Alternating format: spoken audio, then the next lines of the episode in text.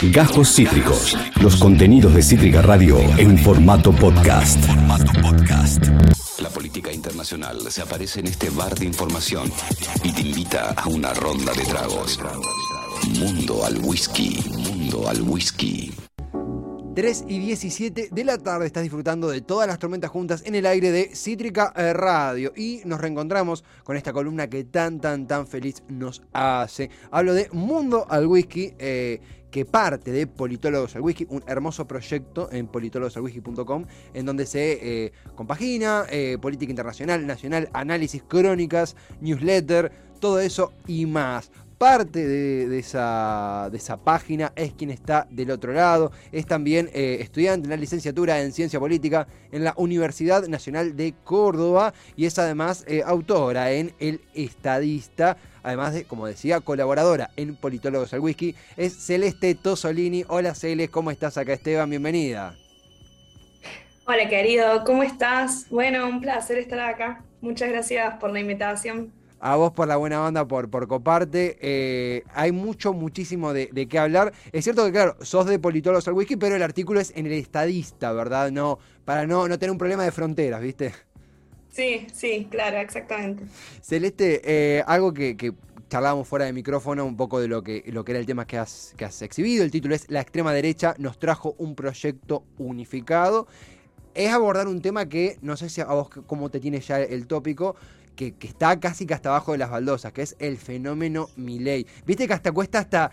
¿Qué voy a decir que no se haya dicho ya? Eh, ¿Lo ves muy presente? En Córdoba está muy presente, digo, en tu día a día, en la conversación con tus, con tus pares. Es un tema que, es inevitable y que, que, está muy, muy en boga, ¿no? Sí, sí, sí, sí. Y mm, traigo una propuesta. Mm. Eh, voy a empezar haciendo como una aclaración que me parece importante. Por supuesto. A veces sucede que, creo que nos sucede a los politólogos en realidad, que tenemos una manera bastante particular de pensar la política. Creo yo que en estos tiempos estamos un poco sobrepasados justamente con este tema. Total. Pero con todo, en realidad, de la inmediatez. Total. Y a veces se siente que lo único importante un poco es la coyuntura y lo que está sucediendo en el exacto momento en que estamos acá. Total. Y bueno, justamente se demanda muchas veces que hablemos de las típicas preguntas, mm. simplificando un poco algunas respuestas. Bueno, yo no voy a hacer eso, porque simplemente no es a lo que me dedico, pero eso, traigo una propuesta que, em, bueno, me gustaría que para que pensemos esto, hagamos el ejercicio de abstraernos un poco. Obvio. No digo que hablemos cualquier pavada. Obvio. No, no, no. y no tenga que ver con la realidad, pero sí hacer eh, el ejercicio de por ahí desentrañar y desarmar un poco la pura coyuntura y que vayamos un poco más a mirar los supuestos que están operando por detrás de cierto fenómeno político y en este caso de la derecha extrema en Argentina con Milei a la cabeza. Obvio, Así que, absolutamente. Si te parece, eh, mi propuesta. Eh, eh, es clarísimo, es clarísimo, es clarísimo. No, no, pero realmente es, Celeste es, es, muy, muy piola porque a veces caemos en él. Bueno, va a ser presidente. Bueno, mira lo que dijo el último, el último recorte. Mira, digo, es algo que incluso hacemos acá en la radio, es inevitable no hacerlo, pero lo piola que tiene tu, artículo, así como también la sección de, Mundo al Whisky en sí, de politólogos al whisky en sí, es esto de poder necesariamente abstraerse y ver un poquito más allá. Hay algo muy es muy lindo también lo, de tu nota porque dentro de lo que es, bueno, no vamos a disimular las discrepancias ideológicas que, tenemos con, con Milei, digo, tampoco disimulamos eso y me parece recontrapiola, pero más allá de eso, tener una mirada abstraída y desde esa abstracción justamente la combatir la invisibilización que algunos grupos proponen sobre ciertas creo que el término correcto es, eh, minorías o, diversidades, más que minorías mucho no me gusta, más diversidades también, eh, sobre todo en el ámbito del colectivo LGTB. Vos haces un, importante punto ahí sobre cómo muchas veces estas disputas del, eh, esta, más que disputas, estas propuestas del individualismo atropellan a, identidades que muy recientemente fueron reconocidas. Digo, va por ese lado, cómo observas vos eso, esa invisibilización? Sí, eh, un poco lo que yo hago ahí en, el artículo es justamente partir de un hecho coyuntural que fueron las declaraciones de Midey en la Feria del Libro hace tres semanas atrás, eh, para pensar un poco eh, el fenómeno de la derecha radical en Argentina. Em, y bueno, yo empiezo básicamente afirmando algo que me parece que es necesario, que hoy ya hablar del avance de la extrema derecha eh, es medio un asunto del pasado y que básicamente la extrema derecha está entre nosotros y forma parte ya de la función pública y tenemos ya un panorama bastante incierto de cara al escenario electoral del año 2023. Y para hacer, bueno, un poco, nada, como no abstraernos totalmente del contexto, lo que tenemos, para quienes nos están escuchando, lo que tenemos acá un poco es, bueno, un outsider que sin tener una estructura partidaria nacional consolidada, ha logrado crecer bastante, por no decir demasiado. Y, bueno, actualmente la libertad de avanza está teniendo el desafío y creo que es lo que está haciendo de crecer y expandirse a nivel nacional.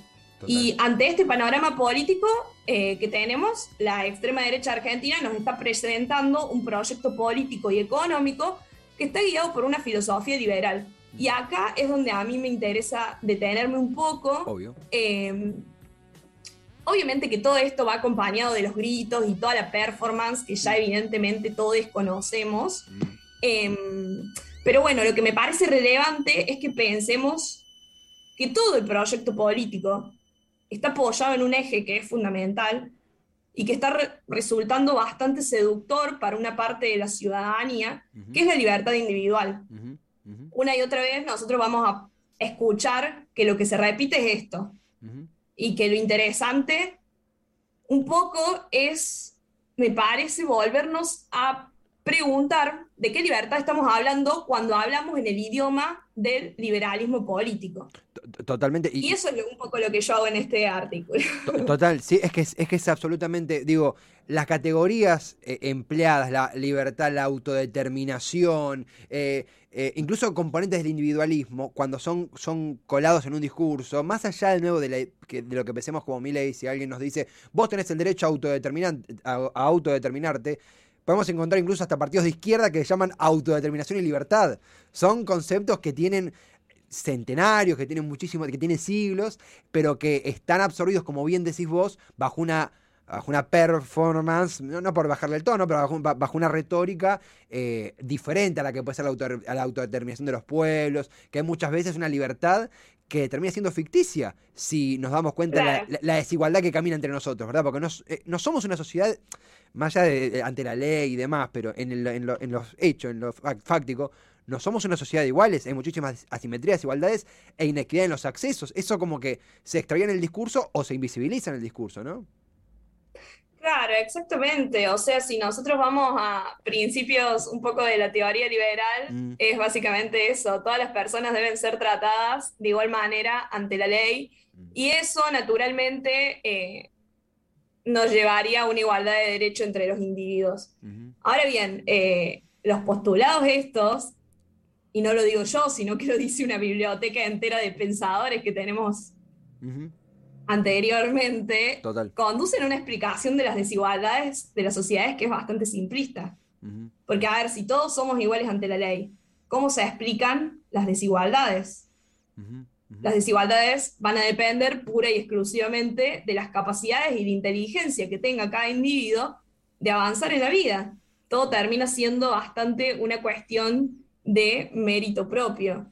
Entonces, a mí me parece que en esta teoría y en todos estos postulados que teóricamente y discursivamente se presentan como muy bonitos, el gran problema es básicamente la pura realidad y lo que tenemos al frente de nuestros ojos. Y aquí es, me parece, donde interesa un poco más una mirada, si se quiere, feminista, que tiene mucho para decir de esto, porque es un movimiento que viene repitiendo incansablemente que básicamente las condiciones de vida de las que partimos no son las mismas para todos y por lo tanto una igualdad ante la ley no nos garantiza el fin de desigualdades estructurales de nuestras sociedades. Mm. Y creo que un claro ejemplo de esto son las desigualdades de género y lo podemos ver con datos en, por ejemplo, la inequidad de ingresos existente entre mujeres y varones. ¿Y mm. cómo lo explicas?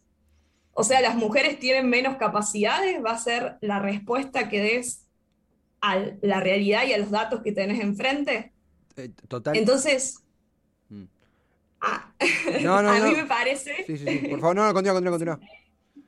Cortame, cortame. No, no, no, eh, sumaba, sumaba ante este punto porque eh, la ciencia política eh, también levanta esta bandera, como bien la está, digo, estoy diciendo tus palabras de otra forma, pero era, era perfecto lo que vos decías, es, es muy comprensible esta cosa de el predominio, eh, enfrentarse al predominio de lo, meramente cuantitativo, ¿en qué sentido? Siempre está esta imagen de Milei con un pizarrón, de, de brazo cruzado y con un pizarrón detrás y, constantemente minimizar o, despreciar o dejar de lado lo intersubjetivo, cómo estamos co- constituidos desde el vamos, desde el génesis en un mundo que tiene desigualdades, un mundo que e- efectivamente es machista. Pero aparte de esto, digo, eh, cuando, cuando se, mm, se de- denuncia de- desde, desde el espacio de mi ley, los eh, eh, extremos de- de- del feminismo, todo eso, cuando uno se, se, mete a indagar, a entrevistar, a conversar con referentes feministas y demás, se da cuenta que es, que, que es una exageración, adrede, por supuesto, lo que se toma desde ciertos espacios de la derecha. Porque hablan de un proyecto económico, un proyecto integral, un proyecto simétrico, y a- em, simétrico, reivindicativo, pero aparte de esto, busca combatir la violencia sexual, los travesticidios, como bien la- la- esta- este marco interse- interseccional, eh, sí, creo que esa es la palabra correcta, que justamente busca Sí. una, mejor, una mejor calidad de vida en personas que son, hasta te diría, hasta hace muy poco tiempo, discriminadas por el propio Estado, no solo invisibilizadas. Eh, es, es muy cruel cuando uno lo ve así, porque estamos hablando de quién es merecedor o no de una calidad de vida. Digo, es lo que estaba diciendo vos, pero lo asumo porque, me, porque estamos en, en- en línea, me parece interesantísimo.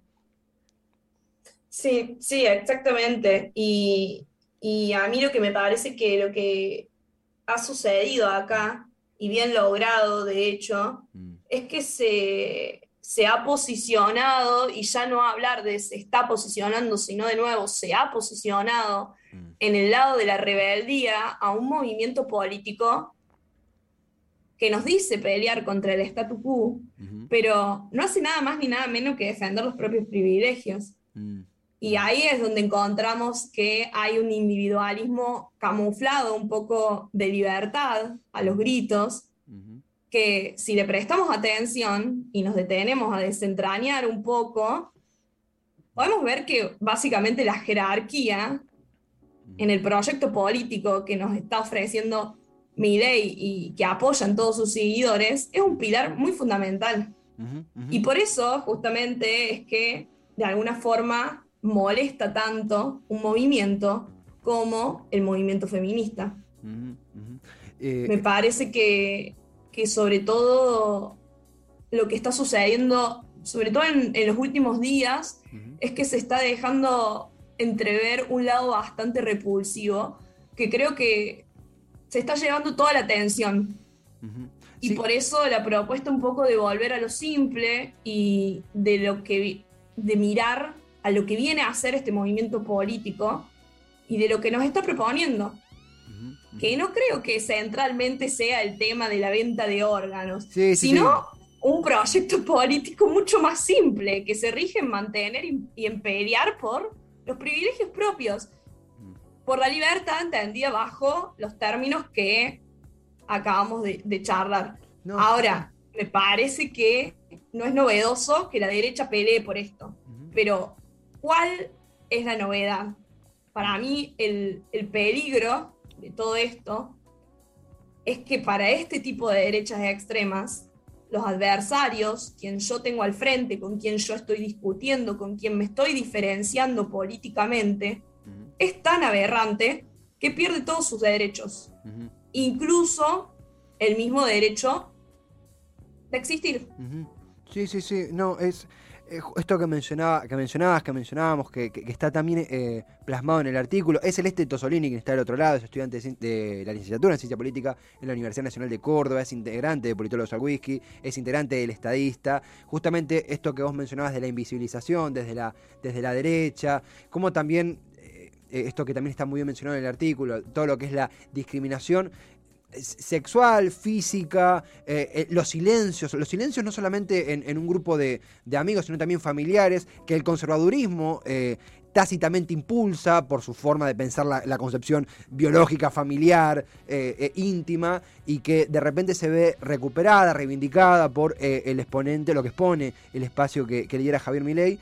la verdad, Celeste es un, es un artículo interesantísimo también, además de esto, por esto que vos mencionabas de no quedarnos en el último titular, en el meme, bueno, dijo esto de los órganos, Milei, el Incucay sacó un comunicado sumamente esclarecedores, eh, bienvenido sea el debate por donemos nuestros órganos, digo un montón de cosas recontras, serias e importantes, desde ese aspecto, pero si hablamos de política es imprescindible entenderlo como algo íntegro, como algo que tiene un, bagaje cultural, como algo que impulsa ideas que tienen un, esqueleto que ya tiene bastante tiempo y que ahora está encarnizándose y que vos muy bien describiste en, en el artículo en el estadista, la extrema derecha nos trajo un proyecto unificado. Eh, ahora el desafío es seguir fuera de la coyuntura, digo, no, caer en cuando mañana mi ley diga que está bien, no sé, vender dientes por, por joyas. Eh, no caer de vuelta, pero, pero la verdad que es interesantísimo. Eh, fue, una linda, fue una linda experiencia el artículo, fue, fue reconfortante verlo plasmado. ¿Cómo fue una vez que estaba publicado?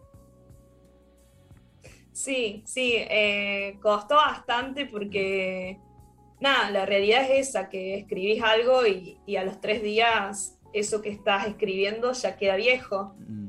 Y hay cinco noticias más en un día. Mm. Pero sí, estuvo bueno la experiencia de, escribir y, estoy conforme con los resultados, porque justamente eso, intenté un poco salirme de lo mero conjuntural y, y bueno, básicamente hacer el ejercicio que hacemos los politólogos, que es preguntando, preguntarnos un poco sobre lo que se está dando por hecho. Y que es un ejercicio bastante simple y, y, aporta, me parece, reflexiones como fundamentales para a veces entender lo que muchas veces hoy es la complejidad de la política en nuestro país. No, pero total, total. Lo que se está dando por naturalizarlo, cuestionar, cuestionarlo. Cuando nos pregunten qué hace un politólogo, politóloga, politólogo, ya sabemos qué responder porque va, va realmente por, por ese lado. Opina opina, cuestiona y genera caos. Es lo que nos encanta hacer a, quienes ingresamos en el mundo de la ciencia política. Celeste, no, realmente eh, gran artículo recomendado. Está en el estadista, la extrema derecha nos trajo un proyecto unificado. Y gracias a vos por hacerte tiempo para conectarte, conversar. Ojalá que se repita pronto. Bueno, excelente. Muchas gracias a ustedes por la invitación. Abrazo grande, Celeste. Muchas gracias a vos. Adiós. De pronto a ella, a Celeste Tosolini, estudiante de la licenciatura en Ciencia Política en la Universidad Nacional de Córdoba, colaboradora en Politólogos al Whisky y además eh, autora de la extrema derecha, nos trajo un proyecto unificado eh, publicado en El Estadista, un debate, un intercambio, una radiografía al fenómeno Javier Milei, esquivando la coyuntura y profundizando en qué, a qué responde, a qué factores busca invisibilizar, rechazar, dejar de lado el individualismo, la autodeterminación según la óptica, según el paladar de la extrema derecha, la también llamada alt-right, que está pisando fuerte en el continente y que busca hacerse un lugar en la escena política grande en Argentina. Acabas de escuchar Cajos Cítricos. Encontrá los contenidos de Cítrica Radio en formato podcast en Spotify, YouTube o en nuestra página web.